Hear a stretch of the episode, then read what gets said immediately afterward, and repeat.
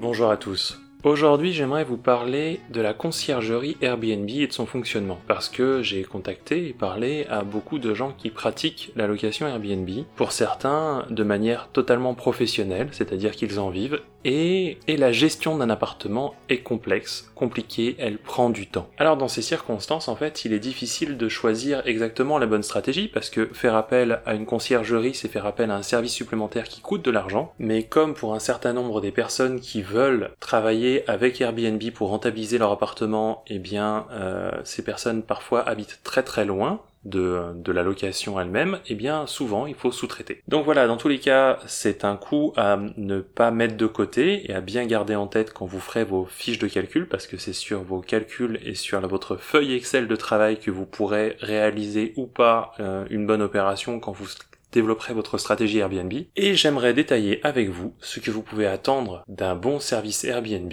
et de 10 astuces pour trouver la meilleure conciergerie Airbnb. Donc si vous êtes abonné, vous me connaissez, je suis Marian pour le podcast FAQ Immobilier par Grid Paris. Et l'émission qui suit, ben, elle concerne l'ensemble des Français qui voudraient acquérir ou maintenir une bonne culture générale de l'immobilier, de ses pratiques, de ses dangers et de ses opportunités. Rappelez-vous bien qu'un investissement immobilier nous engage pour parfois toute une vie et que donc avant d'attaquer ce genre de problématiques, ce genre de d'opportunités, eh ben il faut se renseigner et se préserver. Avant d'attaquer cette euh, cette liste de 10 astuces pour choisir la bonne conciergerie Airbnb, moi j'aimerais voir avec vous euh, vous proposer déjà la liste des euh, services qu'une conciergerie Airbnb peut vous proposer. Déjà, il y a la gestion sur Airbnb et la création de l'annonce. Ensuite, il y a tout ce qui est service de photographie professionnelle pour mettre en avant votre votre appartement. Si c'est pas votre domaine, c'est très important. Enfin, en troisième, il y a bien sûr la conciergerie elle-même avec les services 24 heures sur 24, la réponse 7 jours sur 7. Il ne faut pas oublier la sélection et la gestion des hôtes qui vont être euh, invités chez vous, leur accueil,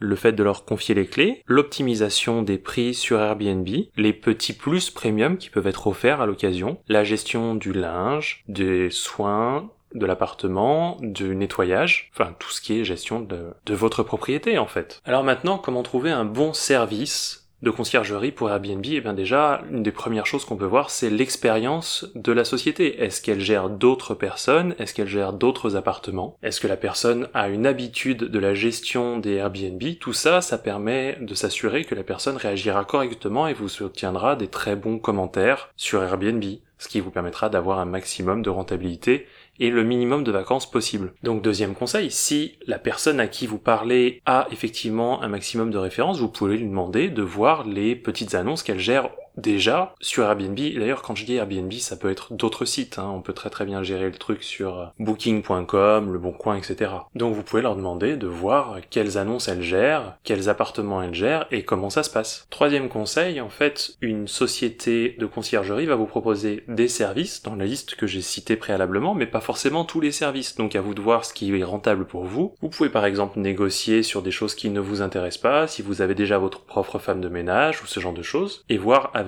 eux pour obtenir le meilleur tarif par rapport au meilleur service qui vous convient. Puisque vous êtes en phase de négociation, quatrième conseil, vous pouvez aussi demander à avoir quelque chose de spécial et d'unique pour votre Airbnb.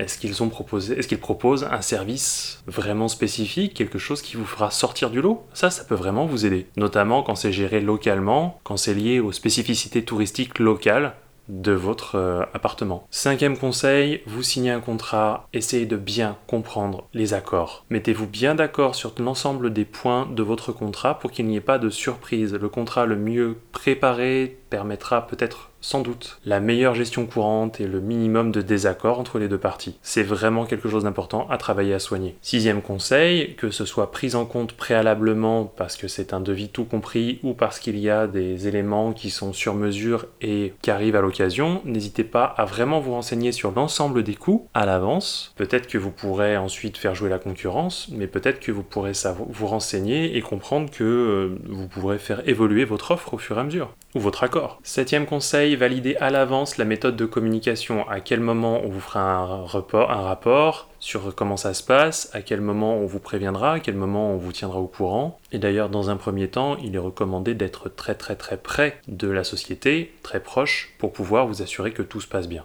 Huitième conseil, c'est important de poser les questions, les bonnes questions, enfin un maximum de questions sur la gestion courante de l'appartement Airbnb ou de la maison que vous mettez en location. Parce que plus vous en saurez sur les méthodes et les pratiques que la conciergerie utilise, plus vous serez à même de savoir si c'est des amateurs ou pas, en fait, tout simplement. Neuvième conseil, après avoir vu la gestion courante et la méthode de communication, vous pouvez aussi leur demander comment elles gèrent des problèmes spécifiques. Imaginez les problèmes que vous pourriez avoir, ou même demandez-leur les problématiques les plus courantes qu'elles ont euh, entre les locataires et les propriétaires, et comment elles gèrent. Oui, parce que ça peut être n'importe quoi, que ce soit la clim qui saute, ou un problème de plomberie, ou un dégât des eaux, il faut qu'il soit là, efficace, immédiatement, et plus il y aura de savoir-faire, plus vous serez couvert. Enfin, dernière possibilité, vous pouvez aussi demander les références pour contacter directement des clients ou d'anciens clients. Voilà, je ne sais pas si vous choisirez ou pas d'utiliser une conciergerie Airbnb, mais pour le cas où vous voudriez le faire, vous avez maintenant quelques pistes pour sélectionner au mieux votre conciergerie. Peut-être que comme certains, vous partez du principe que vous demanderez à une femme de ménage de réaliser l'ensemble de ses services. Maintenant, vous savez à quel point vous lui demanderez de sortir de son